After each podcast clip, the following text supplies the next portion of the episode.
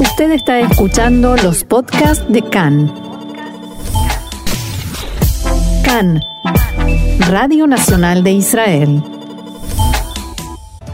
Más de mil fallecidos por coronavirus en Israel y más de 2.500 nuevos casos este fin de semana. El gabinete de coronavirus definirá hoy las restricciones a las ciudades rojas y cuáles serán estas localidades.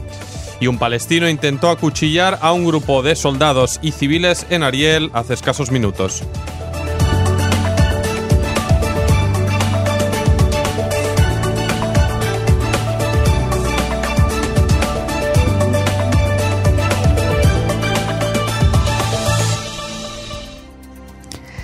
Vamos a comenzar precisamente por esta información que adelantabas, Offer, información de último momento. Sí, este intento de acuchillamiento múltiple en el cruce de la entrada al asentamiento de Ariel en el norte de la margen occidental. El terrorista intentó acuchillar a un grupo de soldados y civiles israelíes en el lugar y logró fugarse. No se reportaron heridos. Bien, y por supuesto, si hay novedades, vamos a actualizar la información. Mientras tanto, Seguimos o comenzamos con los temas de hoy. Después de tres semanas sin que se llevara a cabo la reunión semanal de gabinete, el gobierno decidió que se volverá a realizar, pero esta vez el martes en lugar del domingo como es habitual. Los ministros tratarán solamente temas relacionados con el coronavirus debido a la falta de entendimientos entre el Likud y Azul y Blanco sobre el reglamento del gobierno. La última reunión de gabinete se llevó a cabo el 16 de agosto pasado, hace dos semanas y media, ni más ni menos. Y la Comisión de Constitución y Legislación de la Knesset aprobó la extensión de la declaración de estado de emergencia por 60 días más. Los miembros de la comisión están discutiendo ahora el programa del semáforo del profesor Ronnie Gamso. Y el viceministro Joab Kish dijo durante la sesión que se ha decidido reforzar y ampliar los puestos donde se realizan exámenes de laboratorio en el sector árabe y admitió que el Ministerio de Salud no se preparó en forma adecuada y suficiente en este aspecto. Bien, voy a interrumpir eh, un instante la información sobre el coronavirus porque hay una novedad. Efectivos de Tzal del ejército israelí acaban de arrestar a un terrorista palestino bajo sospecha de ser el autor de este intento de apuñalar a soldados israelíes en la entrada a Ariel. Ahora si seguimos con información sobre coronavirus. La Comisión Ministerial de Zonas Restringidas se reunirá esta tarde para aprobar la lista de ciudades rojas. Y Vamos a aclarar esto, Fer, porque durante todo el fin de semana hubo muchísimas mm, informaciones. Pasamos algunas, de, 38, de Sí, algunas contradictorias, listas, algunas eh, informaciones que decían tales restricciones para determinadas ciudades. Todavía no hay nada decidido. Esta tarde se va a saber, así que nos toca esperar. En el Instituto Geriátrico Margoa en, Haifa fueron diagnosticados 80 nuevos casos de coronavirus. Dos de los ancianos contagiados fallecieron en las últimas horas. La Asociación Geriátrica de Israel informó en un comunicado que también se registraron brotes en otras instituciones en Naharía, Carmiel y Crayot, entre otros lugares. El profesor Nimrod Maimón, director del proyecto nacional Magen Avot Veimaot, que está destinado precisamente a la tercera edad, dijo en declaraciones acá en esta mañana que el 95% de los contagios de personas mayores se producen a través de los cuidadores y personas que los atienden, que a su vez se contagian fuera de la institución. Según Maimón, decenas de trabajadores desempeñan labores en instituciones geriátricas y podrían contagiar a los ancianos y por ello se realizan exámenes en forma constante. De acuerdo con los datos que publicó el Ministerio de Salud, ayer la cifra de muertos superó, que publicó ayer el Ministerio de Salud, la cifra de muertos superó este fin de semana los mil y en la jornada de ayer fueron diagnosticados más de 2.600 casos. En lo que va del día, 1.482 personas dieron positivo por coronavirus y hay 20.062 enfermos con el virus activo, 434 de ellos en estado grave. Tres personas más fallecieron de corona desde anoche y el número total es 1010. Y el jefe de la bancada del partido ultraortodoxo Yadut Atorá, el parlamentario Itzhak Pindrus, aseguró que la decisión de imponer un cierre a las ciudades rojas hace que la opinión pública pierda confianza en el profesor Ronnie Gamzo. En declaraciones aquí a Cannes, Pindrus sostuvo que el cierre a las ciudades ultraortodoxas genera titulares, pero que no tiene lógica. Según este legislador, se toman medidas que no mejoran la situación ni lo harán en el futuro, en lugar de aumentar la cantidad de exámenes de laboratorio. Y en cuanto al llamado del rabino Kanievski a no hacerse test de corona, Pindrus explicó que el rabino decidió que no hay necesidad de hacer estos exámenes a los alumnos de Yeshivot que de todos están en aislamiento hasta Yom Kippur. También aseguró que en las Yeshivot hay un lugar destinado al aislamiento para los alumnos que no se sienten bien. El coordinador nacional de lucha contra el coronavirus, profesor Ronnie Gamso, dijo hoy en la sesión de la Comisión de Constitución y Legislación de la Knesset que la decisión de imponer el cierre a una ciudad roja no es algo fácil para él. Hace instantes decía que él es quien recibe todos los ataques y que piensa que esto es porque quieren sacarlo, quieren que eh, cambie sus eh, decisiones profesionales. Al mismo tiempo destacó que hay que decir con toda claridad al sector ortodoxo que hay entre ellos un aumento en los contagios y no logran frenar la tendencia.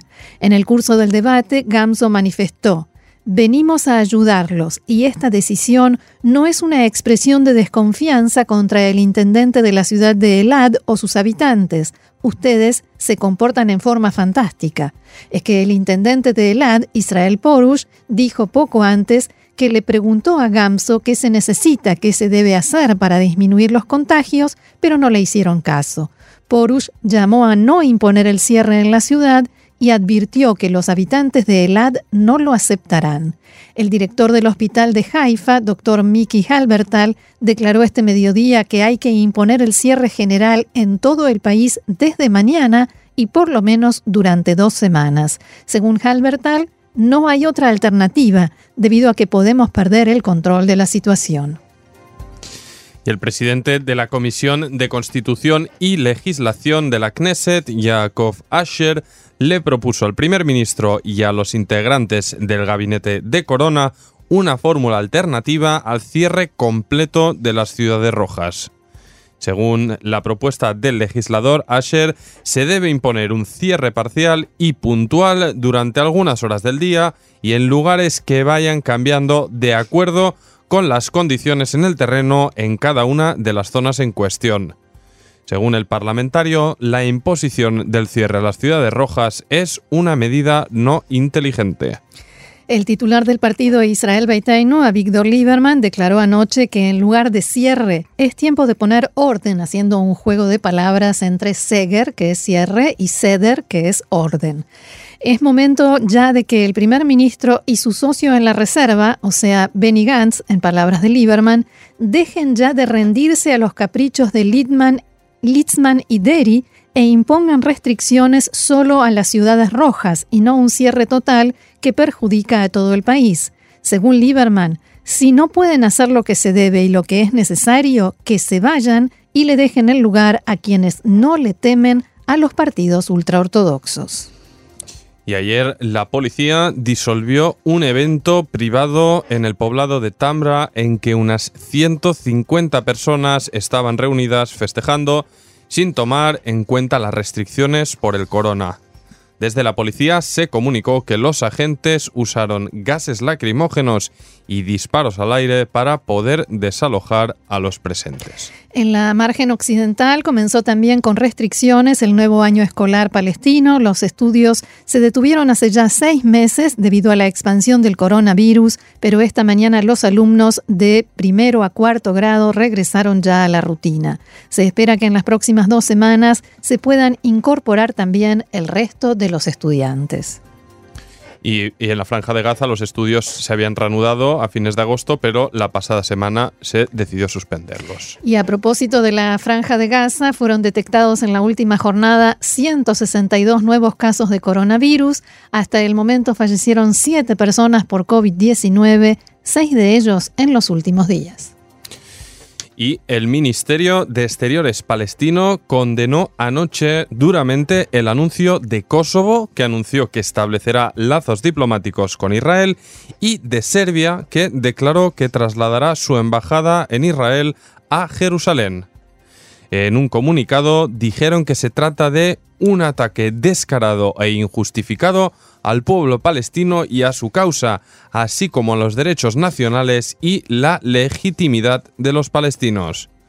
También apuntaron en el comunicado del Ministerio de Exteriores que en Ramallah se está preparando una estrategia de respuesta a estos anuncios, entre los que destaca el retorno del embajador palestino en Belgrado y la presentación de una queja contra los dos países por quebrantar la legislación internacional.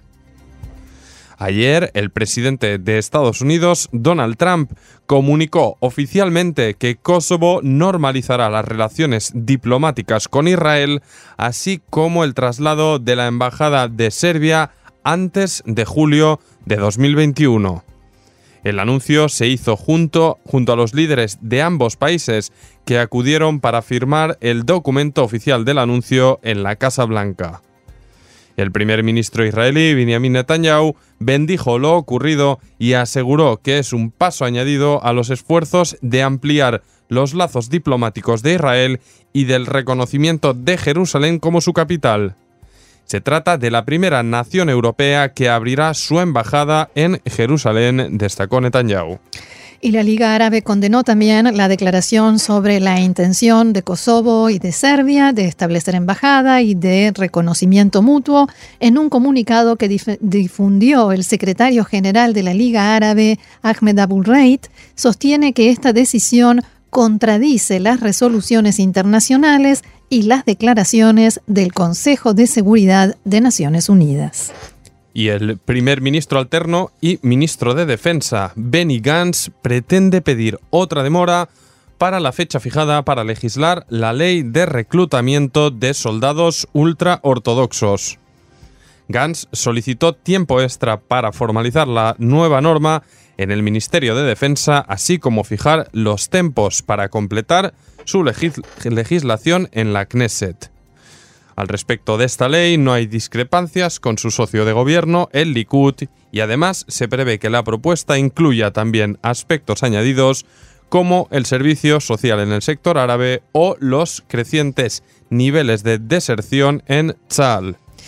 Un poco de política israelí. El parlamentario e integrante de Yeshatid, Ofer Shelah, siguió incidiendo en la polémica abierta con el líder de su partido, Yair Lapid. En una entrevista con Khan, Shelah declaró que en las actuales circunstancias, el partido bajo liderazgo de Lapid no logrará presentar una alternativa de gobierno. Shelah, miembro relevante de la formación desde que se fundó, exigió convocar primarias cuanto antes y anunció que se presentará para liderar el partido. Y continuó con sus críticas. Lapid se aseguró seguir al frente de Yeshatid hasta la Knesset 26 con un mecanismo que nadie conoce al respecto de los rumores que apuntaban que dejaría el partido en caso de perder las primarias, Shelah afirmó que se trata de falsedades. El pasado jueves, Lapid comentó acerca de estas exigencias de convocar primarias y dijo que nos preocupan las elecciones internas ya que aniquilaron a partidos como Abodá. Hasta la fecha, las primarias corrompieron a la política israelí. Es un mecanismo malo. Por ello, Lapid consideró que Nunca dije que nuestro sistema sea el bueno. Estudiamos todos los caminos. No sé decir todavía qué ocurrirá.